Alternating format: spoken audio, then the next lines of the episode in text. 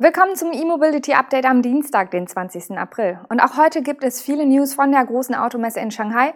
Das sind unsere Themen. VW stellt den ID.6 vor. Erster Ausblick auf Strom-Toyota. Genesis enthüllt Elektro-Luxuslimousine. BMW entwickelt Feststoffbatterie und Lilium plant Flugtaxi-Drehkreuze. Los geht's! VW hat auf der Automesse in Shanghai mit dem ID.6 nun das dritte Modell der ID-Familie vorgestellt. Das vollelektrische Familien-SUV ist allein für den chinesischen Markt gedacht und bietet Platz für bis zu sieben Personen. Kommen wird das Elektroauto in zwei Versionen. Der ID.6 Cross des Joint Ventures FAW Volkswagen läuft im Norden Chinas vom Band. Und der ID.6X von SAIC Volkswagen wird im Süden des Landes produziert. Zum Start werden drei Leistungsstufen mit 132, 150 und 225 kW angeboten. Außerdem stehen zwei Batteriegrößen mit einem nutzbaren Energiegehalt von 58 bzw. 77 kWh zur Wahl.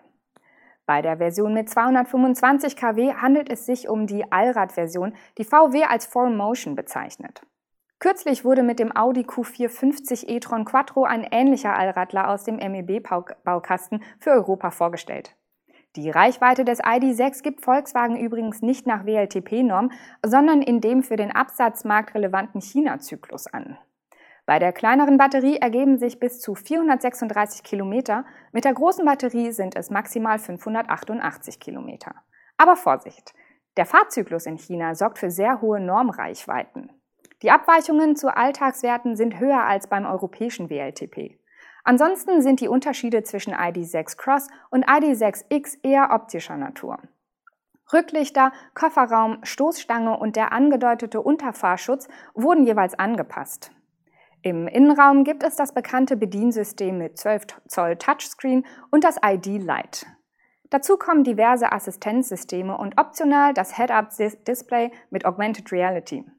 Preise für die beiden Stromneulinge nennt Volkswagen noch nicht. Auch Toyota hat im Rahmen der Automesse in Shanghai ein Elektroauto gezeigt. Der Toyota BZ4X Concept gibt einen Ausblick auf das erste batterieelektrische Fahrzeug der japanischen Marke überhaupt. Die von Toyota gemeinsam mit Subaru entwickelte Studie wird voraussichtlich Mitte 2022 in Serie gehen. Die Japaner waren bisher auf Hybridantriebe und die Brennstoffzelle fokussiert und steigen insbesondere in China aufgrund der dortigen Quotenvorgabe jetzt auf batterieelektrische Modelle um. Das allradgetriebene Mittelklasse-SUV baut auf einer speziell für batterieelektrische Fahrzeuge entwickelten Plattform auf und ist das erste Modell aus dem neuen BZ-Portfolio. Diese Abkürzung steht übrigens für Beyond Zero. Leider hat Toyota in China noch keine technischen Details zum Antrieb des BZ4X-Konzept verraten. Die einzige Angabe deutet das X im Namen an. Demnach ist das Konzeptauto ein Allradmodell mit Elektromotoren an Vorder- und Hinterachse. Dem Konzeptauto spricht Toyota freilich eine große Bedeutung zu. Die Plattform ermöglicht einen langen Radstand mit kurzen Überhängen. Und statt des Kühlergrills sollen verschiedene Sensoren, Leuchten und Aeroelemente optisch eine markante Form bilden. Im Innenraum mündet die Mittelkonsole in einem großen Touchscreen als zentrale Infotainment-Einheit. Im Fond fällt der flache Boden auf. Bis 2025 will Toyota weltweit insgesamt 15 batterieelektrische Fahrzeuge einführen. Der Anfang ist gemacht. Neben Toyota hat auch Genesis auf der Shanghai Auto Show das erste rein batterieelektrische Modell gezeigt. Die Nobelmarke von Hyundai ist in Europa kaum bekannt. In China will sie mit ihrem ersten Auftritt auf der Messe punkten. Der Genesis Electrified G80 ist quasi die Elektrovariante der bekannten Luxuslimousine G80. Das Elektroauto kommt ausschließlich mit Allradantrieb auf den Markt. Dieser kombiniert zwei E-Motoren mit je 136 kW Leistung und 350 Newtonmeter Drehmoment an der Vorder- und Hinterachse.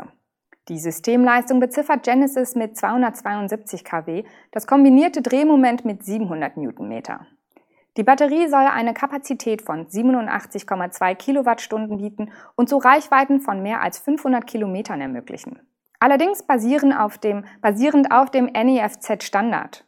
Da das Fahrzeug auf ein 800-Volt-System setzt, sollen DC-Ladeleistungen von bis zu 350 kW möglich sein. Genesis spricht von einer Ladezeit von 22 Minuten für die Aufladung der Batterie von 10 auf 80 Prozent. Als weiteres Highlight nennt Genesis ein System, das die E-Motoren so aktiviert, dass keine unnötigen Leistungsverluste entstehen. Durch die Lösung sei ein nahtloses Umschalten zwischen Zweirad- und Allradantrieb möglich. Außerdem bietet die Luxuslimousine eine Möglichkeit zur Stromabgabe an externe Geräte sowie ein in die Dachlinie integriertes Solardach. Auch aus Deutschland gibt es Neuigkeiten. So hat BMW gestern angekündigt, bis zum Ende dieses Jahrzehnts eine automobiltaugliche Feststoffbatterie für den Serieneinsatz realisieren zu wollen. Dafür gibt es Fördergelder vom Bund sowie vom Land. Konkret will BMW im Rahmen eines Batterieförderprogramms die Lithium-Ionen-Zellen der übernächsten Generation entwickeln, darunter auch jene Solid-State-Batterien. Die Freigabe für diese Förderung hatte die EU bereits im Januar erteilt. Nun hat Bundeswirtschaftsminister Peter Altmaier im Rahmen eines virtuellen Events symbolisch einen Förderbescheid über 68 Millionen Euro an den Münchner Konzern überreicht. Auch der bayerische Wirtschaftsminister Hubert Aiwanger übergab einen Förderbescheid des Landes über 18 Millionen Euro. Wir wollen die Energiedichte der Zellen deutlich erhöhen und die Kosten beim Materialeinsatz und in der Produktion gleichzeitig senken, sagt BMW-Chef Oliver Zipze. Er will auch den Einsatz von Primärmaterial maßgeblich reduzieren, um eine wirklich grüne Batterie sicherzustellen. Für diese dann sechste Generation seiner E-Antriebstechnologie bewertet BMW in der aktuellen Entwicklungsphase unterschiedliche Zellformate, Zellchemien und auch Zellmodule. Mit der siebten Generation nimmt BMW ausdrücklich auch die Feststoffbatterietechnologie in den Blick, an der auch VW arbeitet.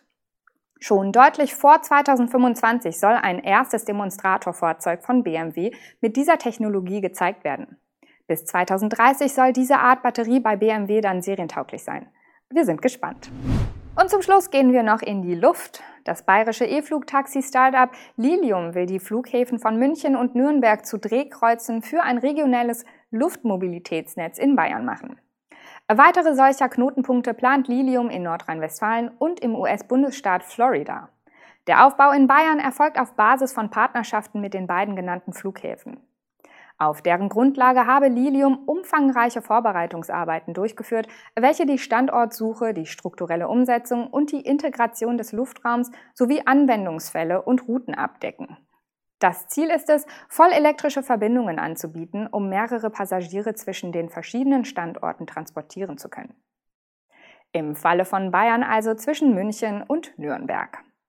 Wie Lilium betont, solle das auf einem vergleichbaren Preisniveau mit herkömmlichen Verkehrsmitteln möglich sein. Der Flughafen München erhofft sich von den Flugtaxis vor allem eine bessere Anbindung in der Region. Auch beim Flughafen Nürnberg sieht man das Potenzial des Netzes. Da sich in Nürnberg mehrere Verkehrskorridore treffen, sind viele bodengestützte Verkehrssysteme stark überlastet, heißt es. Die Initiative zur Schaffung eines solchen Luftmobilitätsnetzes wird übrigens mit 100 Millionen Euro vom Bundesland Bayern gefördert. Das war unser E-Mobility Update am Dienstag. Wir sehen oder hören uns morgen wieder, wenn Sie mögen.